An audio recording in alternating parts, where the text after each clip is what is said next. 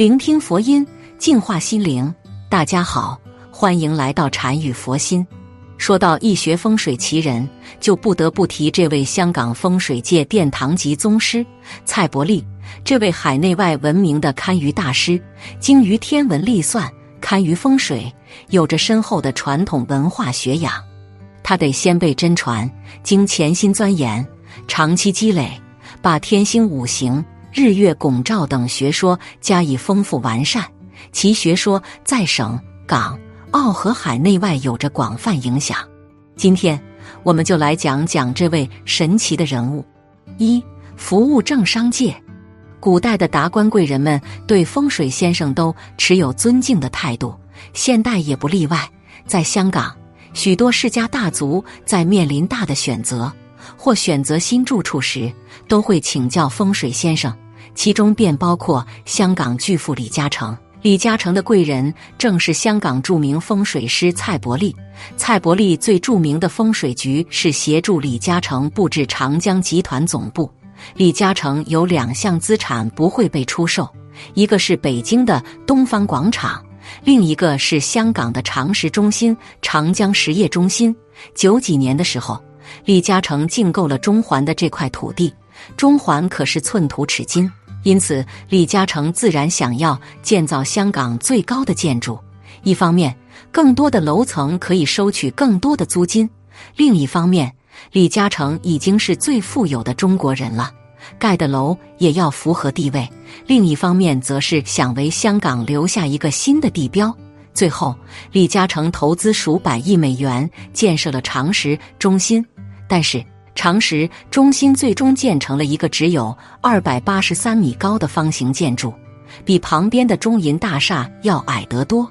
原来这一切都是蔡伯利设计的。中银大厦是著名建筑师贝聿铭所设计，它是一座古典建筑，也是当时香港最高的建筑。中银的形状就像一把剑，蔡伯利认为中银大厦的剑太锋利了。如果李嘉诚的建筑风水不好，他的事业随时都会受到影响。蔡伯利对李嘉诚的规划是：大楼的高度必须高于汇丰银行总部大楼的高度，但不能高于中银大厦的高度。最后，长江实业中心的高度设定为二百八十三米。当时，李嘉诚也邀请了最好的建筑师。但为了满足蔡伯利的风水要求，最终的建筑造型变成了方形。蔡伯利其实是想为李嘉诚建造一个盾牌，挡住中银大厦的天剑。事实上，对于李嘉诚来说，因为蔡伯利的话，他至少少赚了几百亿。但自从李嘉诚搬到这里后，他的事业进展顺利。另一件事要从一个叫庄月明的女人说起，庄月明。李嘉诚的第一位妻子，也是李嘉诚的表妹。当年李嘉诚事业刚刚起步的时候，庄月明给了他莫大的帮助和支持。然而，在一九九零年一月一日时，庄月明却突然在家中猝死。关于他的死因，李嘉诚讳莫如深，从未明确的公布死因。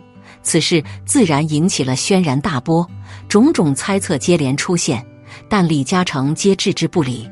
到了二零零六年，庄明月的墓地又遭人盗窃，李嘉诚勃然大怒，但事情已经发生，已无力挽回。当务之急是快点给亡妻重修坟墓。为了确保万无一失，李嘉诚特地拜访了蔡伯利。看着李嘉诚，蔡伯利并没有多说什么，直接开出了二百万元的天价。饶是李嘉诚这样的巨富，也被蔡伯利的开价吓到了。蔡伯利似乎早已料到李嘉诚的反应，便默默说了一句：“你亡妻死得惨。”话音刚落，李嘉诚当场愣住，立刻同意蔡伯利的开价，并表示无论多大的代价，他都会满足。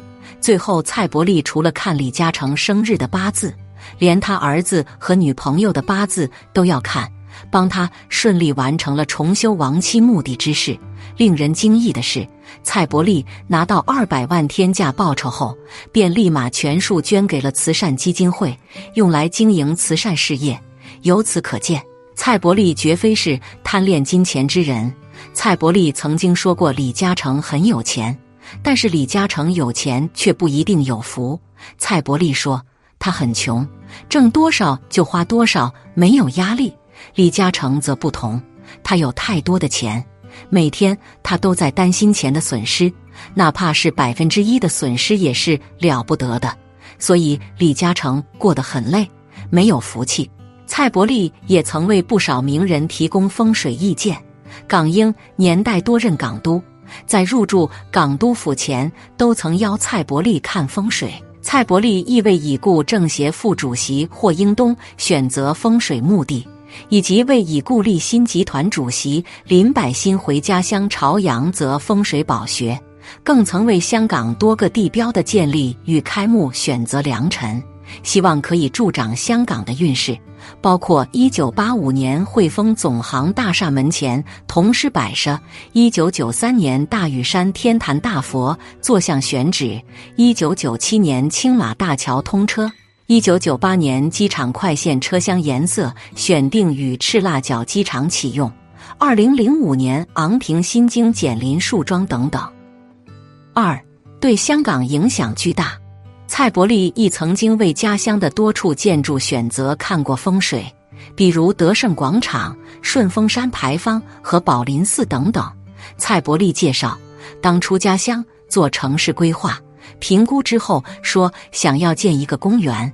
当时宝林寺还只是一个旧庙，所在位置左右都被其他建筑占有，于是考虑异地重建。宝林寺筹建委员会找到了蔡伯利。希望他能够为寺庙选一块风水宝地。当时筹建的规模十分庞大，蔡伯利思量之下，便选中了太平山。他说：“太平山有左骑右虎之势，意似巨龙卧山。宝林寺选址正好在龙脊位置，便有了骑龙之意。另外，他又为宝林寺开寺选取了旺坐旺相的时辰。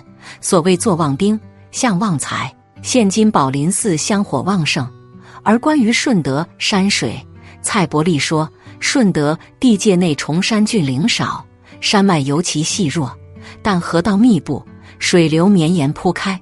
蔡伯利介绍，所谓山主人气，水主财，水源多并且弯曲有致，这是主财神。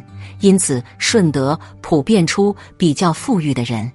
而因为崇山峻岭出武江，顺德山脉细弱。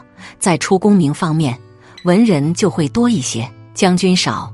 蔡伯利说：“所谓人杰地灵，这便是风水所决定的一个地区特色。这里面有他多年积累的经验之谈。”三晚年生活，蔡伯利晚年以半退休形式继续编写《通胜》，十一名子女当中，只有蔡尔春、蔡尔德、蔡尔威、蔡兴华及蔡金华跟他速成家学。唯没有指定继任人，其余子嗣均对家业不感兴趣，皆专注从商。而他早于一九九零年代起，已逐步将通胜历法编纂工作交棒给长女蔡新华，自己便潜心研究古代天文变化计算仪器浑天仪。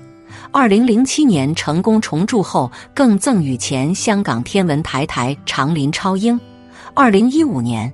他获香港中文大学授予荣誉院士名衔，同年七月再获香港政府颁授金紫荆星章，以表扬对保存传统历法方面的贡献。